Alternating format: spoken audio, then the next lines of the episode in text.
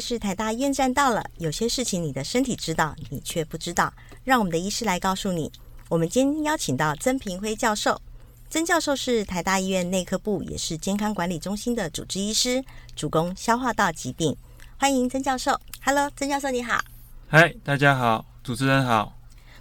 根据我们中心的胃镜检验报告中啊，几乎每两个人当中就会有一个呈现胃食道逆流的结果、哦，甚至有时候啊，也常常听到周遭的亲朋好友啊，都有像那种火烧心啊、一恰生哦这种胃酸逆流的感觉。所以今天呢，想要来请教我们曾教授，是什么原因造成胃食道逆流的？嗯，其实造成胃食道逆流的原因很多，也很复杂。嗯，不过简单来讲，其实胃食道逆流就是胃里面的食物或者胃酸，嗯，哦啊，通过我们胃跟食道交接口的这个贲门，哦或者我们有一个叫下食道括约肌，嗯，而跑到食道，嗯，啊对食道造成了伤害，嗯，哦或者是说病人有一些不舒服的症状，是所以当胃里面的东西跑上去，就有可能会造成这样的情形。所以什么状况下会造成胃食道逆流呢？其实都第一就是胃的压力太大了，压力哦，造成胃的食物往上跑。是嗯哦，第二种情形就是你的贲门嗯哦哼关不紧了，可能随着年纪哦，或者随着你的饮食，嗯，然后让它放松了，所以胃里面的食物关不紧，它就有机会跑到食道，是或者是食道的功能变弱了嗯哦，哼逆流上来，它没有办法把它赶快的把它排除下去，嗯，所以逆流的东西可能对食道造成比较多的伤害。是。嗯，那我们讲到这个胃食道逆流啊，脑海中应该就会马上浮出一个广告哦，就是一个搬家工人啊，他吃完甜食、喝完咖啡以后，一用力抬起沙发，哎呀，就看到一把火哦、从这个搬家工人的胃往上冲，然后呢，就开始有一些胸闷呐、灼热感、哎恰声出现哦。除了这些我们知道比较常见的症状以外，还有没有其他可能会造成的现象？是的，刚刚主持人说的这些症状，其实我们可以把胃食道逆流分成就是典型跟非典型症状。是，哦刚刚那一类包括说腋下生或者是人工会球心嗯哦哼，这个就是所谓的典型的症状。嗯，哦，这些当然，你病人如果有发现这些症状，他就很容易想到自己是胃食道逆流。是，可是有更大一群的患者，其实他是以非典型的症状来表现哦哦，包括说他可能跑到胸腔科哦，他可能是以慢性咳嗽哦嗯、气喘嗯哦哼来表现嗯哼哦，也有可能跑到耳鼻喉科嗯，哦，他就是以喉咙卡卡嗯哦哼，都觉得怪怪的哦，啊一直想要清喉咙，嗯然后或者甚至以声音沙哑嗯哼来表现哦，这都跑到耳鼻喉科嗯去就诊。嗯那哼另外有一群患者，他是跑到心脏科哦哦，因为他就是胸闷、胸痛嗯哼嗯哦，他都以为是心脏病发作哦，所以这些是属于比较非典型的症状，值得注意。是哦，原来还有这种分典型跟非典型哦。那我们要知道有没有这个食道逆流，是不是一定要做胃镜检查？因为啊，哇，一想到要做那个侵入性的检查，就开始紧张啊，害怕。那有没有其他的方法可以就是去知道说有没有这个情况呢？嗯，是的，大家因为在台湾哦，当然听到胃食道逆流，当然可能一般人可能拿个药物吃以后，嗯接下来下一步就是说不要做个胃镜嗯，检查一下。其实并不是一定要马上做胃镜，是哦，主要是要看你那个症状的这个严重度，哼嗯哼，哦跟频率哦。如果说只是偶尔发作一下哦，这嗯跟我们平常发看看到的情形一样嘛。如果嗯你吃太饱，偶尔有一些逆流上来，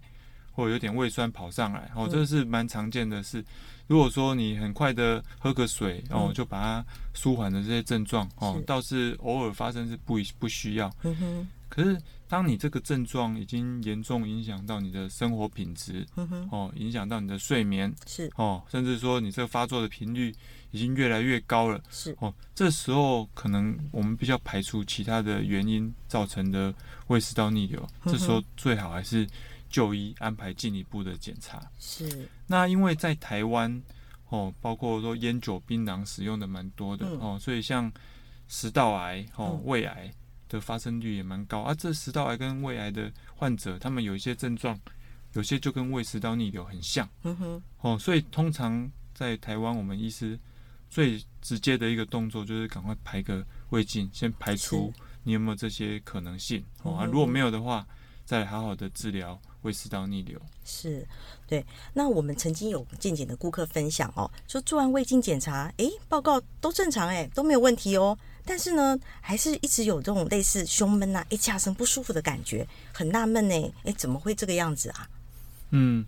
是的，其实我们从另外一个方面来看，就是我刚刚提到胃食道逆流有分两大类。对。哦，一类就是说你的食道会有灼伤，嗯，哦，有痕迹，哦，从胃镜就可以看得到。是，可是有另外一大类的病人，哦，其实做胃镜进去看的时候，哦，我们通常只有看到喷门可能比较松弛，嗯哦，可是它并没有明显的灼伤，哦，这时候可能用严格的定义来说，可能不到逆流性食道炎，是，哦，这时候可能就要用一些比较进一步的检查，嗯哦，例如说可能放个二十四小时的酸碱测试的导管，哦，哦就是说，诶，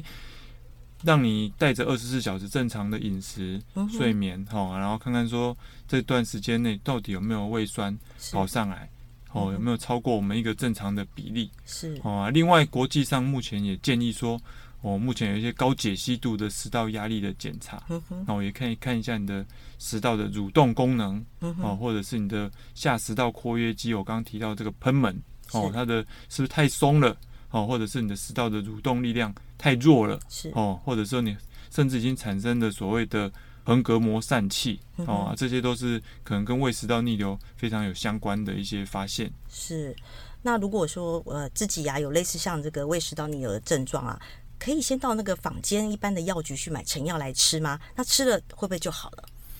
嗯，这就是我刚刚提到的，其实还是要看你的严重度了嗯哈、哼如果说你只是稍微胃酸逆流上来哦，你觉得不舒服，当然在台湾，因为我们药房嗯、嗯很蛮方便的哈、嗯经过药师帮您稍微问过以后，给你一些简单的。制酸剂嗯哼哦，可以对症状缓解，这当嗯然是、也是蛮方便的。嗯可是如果说使用的这个频率太高了嗯哼，哦，或者是说你你觉得这个药已经感觉普通的制酸剂或者胃药已经压不住了嗯哦，甚至你出现了一些比较我们所谓的比较警示的症状哦，例如说哎开始出现有一点点吞咽困难嗯哼哦，或者是体重减轻嗯哦，或者是说，哎，排便呃颜色比较变深啊，或者有些血哦，这些所谓的警示症状的时候，你就不能只单靠成药是来一直控制哦，最好还是去就医，是由医师办办的整个症状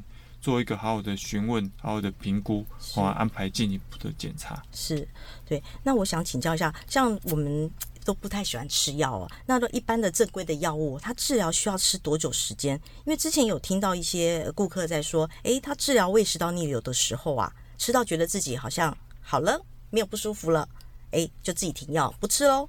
可是过一阵子又复发了，一直反反复复哦。所以想请教曾教授，这样子的情况是多久还会再复发、啊？嗯，其实治疗胃食道逆流说简单，有的也很简单哦；嗯说困难，有的也很困难，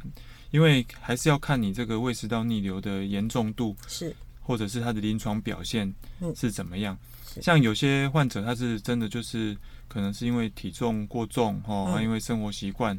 不好哦，嗯造成食道的灼伤。诶，这时候如果用我们医师常开的所谓的质子帮浦抑制剂 PPI，哦， PI 通常吃个一个礼拜、两个礼拜，哦，嗯病人就感觉几乎都好了，哦了，是所以这个就是我们以前开药的时候常跟病人说，这是所谓的特效药。嗯哼，那可是这些就是把胃酸抑制住之后，其实就是让你的这个黏膜慢慢的愈合起来。嗯哦，针对这种有黏膜有受损的嗯哦哼，这种效果真的是蛮好的。所以病人他们只要吃个一个月或两个月，哎，那个整个整个黏膜都恢复了，病病人症状都改善的相当的多。嗯哼，可是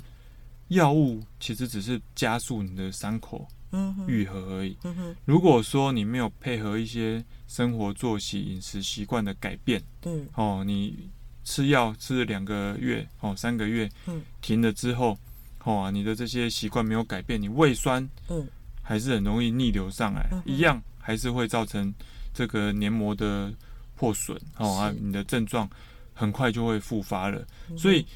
我刚刚提到的就是典型的症状哦，嗯就是胃食道逆流的胃酸哦逆流，或者是说灼热感，嗯这些其实用用药下去哦，如果是糜烂型的嗯哦，真的是很快就好。嗯哼，可是刚刚有提到非典型的症状，嗯好、像喉咙卡卡啦、嗯怪怪的啊，嗯哦，哼还做胃镜，看起来都正常的，对，这些常常都要吃个两个月、三个月，嗯哦，甚至要配合好几种不同的药物，才有办法稍微达到一点点改善的一个一个目的这样子哦。是所以其实好治是好治，有些有些症状真的是不太好嗯控制。是。那如果胃酸逆流久了，其实症状没有那么明显，我不要治疗它，诶，会不会比较容易造成像胃癌啊、食道癌？嗯，这个问题其实也是很多病友常常会问这样子的问题啦，是尤其是一段时间新闻偶尔又提到说某某名人食道癌或者嗯胃癌，大家就会想到会不会跟胃食道逆流有关？对，其实胃食道逆流本身给病人哦带来最大的困扰其实是症状为主、哦，就是刚提到的逆流、火烧心，嗯有影响到睡眠哦，对或者喉咙卡卡怪怪，嗯所以对生活品质的影响相对的是比较大。是，然而，如果说是因为胃酸造成黏膜的受损哦，而黏膜它受伤之后，它要修复，嗯，它在修复的过程中可能出了错误嗯，哦，它可能用到胃的黏膜来嗯修复，哦，这时候就会产生我们所谓的巴瑞特食道。嗯哼，那巴瑞特食道呢？大家如果去 Google 的话，嗯就是说哦，这个巴瑞特食道是一个食道癌的癌前病变，对对哦，所对以大家就会把胃食道逆流跟食道癌就会连在一起了。嗯是，哦，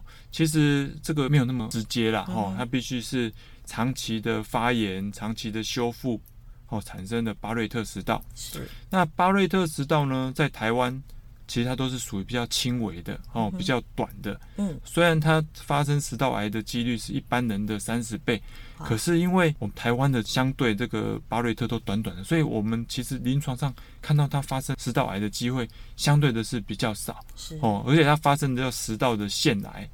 那台湾最常见的食道癌是所谓的鳞状细胞癌，嗯哼，就是跟抽烟、喝酒、嚼槟榔、嗯哦这三个最危险因子造成的食道癌是最有相关，可是跟胃食道逆流相对起来就比较没有那么近。是，那胃癌就稍微又扯得更远了啦，哦，因为胃食道逆流其实是胃酸跑上来到食道造成的灼伤，所以其实哦，胃本身其实并不会受到伤害。嗯哼，可是呢，如果说病人是因为某种原因，哦，可能幽门螺旋杆菌感染，嗯，造成的胃癌，哦，如果你不知道，哦，那这胃癌越长越大，嗯，哦，可能会把这个胃的空腔占住，哎，反而是胃的东西流不太下去，是，这时候反而会逆流上来，哦造成胃食道逆流，所以这个胃食道逆流其实是一个果，嗯，哦，它是果胃癌造成的这个结果。嗯哼而哦不是胃食道逆流来造成胃癌是嗯哦，所以在这部分我们还是要厘清它可能的情形。好的，了解了。那最后呢，想请我们教授跟我们分享一下，呃，日常生活中啊，有没有可以改善胃食道逆流的方法啊？那或是一些保健的小 paper？嗯，其实，在门诊的时候，其实我都很尝试跟病人喂教了哈，嗯就是因为我觉得药物哦，刚提到的药物减少胃酸哦，促进黏膜愈合，嗯这个只是加速我们症状的缓解嗯哼哦，只是一个比较速成的一个方法。是，其实你要长治久安的话，其实最重要的还是你要去好好的反省啊、嗯或者好好的看看你自己的饮食习惯、嗯哼，哦，或者是你的生活习惯有没有出问题是，哦。特别是我们说饮食习惯，就是说，哎，你是不是常常就是在比较晚才吃嗯哼晚餐、嗯哦？例如说吃完晚餐以后，隔一两个小时马上就去睡了。嗯，哦，这时候你胃的食物可能都还没有完全消化嗯哦，啊，你躺平的时候，这个胃的东西就容易往上逆流上去。嗯哼，那或者是说你平常吃东西都是属于那种比较吃的很快嗯，哦，，大吃大喝这样子，然后这样子也是很容易在很快的时间内就把胃撑得比较大嗯，哦，啊，接下来胃的食物在你饭后的时候，如果说你没有起来稍微走动一下，嗯哼，哦，啊，帮助这个食物消化，马上坐下来工作，或者说马上去做一些激烈的运动，哦嗯，哼甚至去弯腰去做拖地板啊，嗯哼哦，或者是整理家务之类的嗯工作的时候，这时候腹内压升高的时候，胃的食物哦，或者胃里面的胃酸就很嗯容易会逆流上来。所以饮食跟生活习惯，我是觉得是最重要的一个部分，特别嗯是饮食、哦，很多患者都会说、啊他吃到某些食物就很容易逆流、哦。那哪些东西特别会逆流？嗯就包括说，特别是太酸性的嗯，哦，或者是柑橘类的啊，或者是哦柠檬汁啊，柠檬哦，这些都很容易会造成你的逆流的感觉跑是出来，或者是太甜的，嗯哼，哦，太甜的食物，我们常常会让我们的胃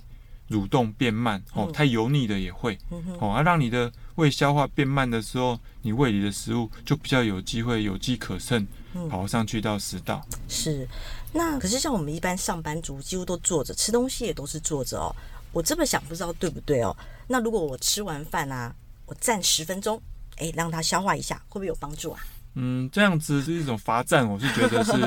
不太需要了。哈、好其实我们都会建议说，吃饱饭，哎、可能起来哈、找个理由，例如去装个水啦，或者嗯是出去走一走啊，然后他稍微走个十分钟、十五分钟，哦，这时候其实是有帮助这个胃肠消化的这个功能，嗯而且一些缓和的运动。可以促进我们所谓的副交感神经哦，这个活性会比较强。嗯那副交感神经在我们身体哦，它是一种自律神经，嗯它最重要的功能就是让我们的胃肠的蠕动哦，可以慢慢的循序渐进下去嗯哦。所以如果你能够让副交感神经比较兴盛一点的话，其实对整个胃食道逆流症状也有很大的一个改善。嗯，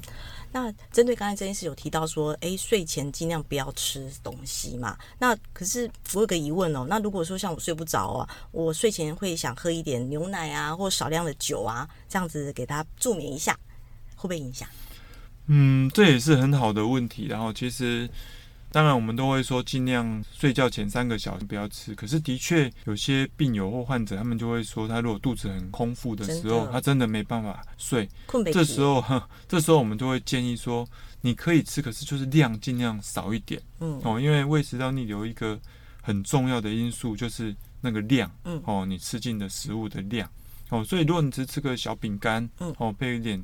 牛奶，哦，我觉得这样温牛奶，哦，可能可以帮助你入睡，牛奶嗯对睡眠也好。是，可是酒精的话，我个人是比较不是这么建议，嗯哦，哼，因为酒精本身它会让你的喷门嗯或者说下食道括约肌会有松弛的效果，嗯哼，哦，所以可能你会真的睡着。嗯哦，可是这时候你睡着的时候，胃里面的食物或者胃酸，可能这时候会比较有机会，嗯因为你喷门关不紧嘛，嗯哼，哦，它就比较有机会逆流上去。嗯哼，不然就是你睡觉的时候尽量往左侧躺，哦，左侧嗯睡，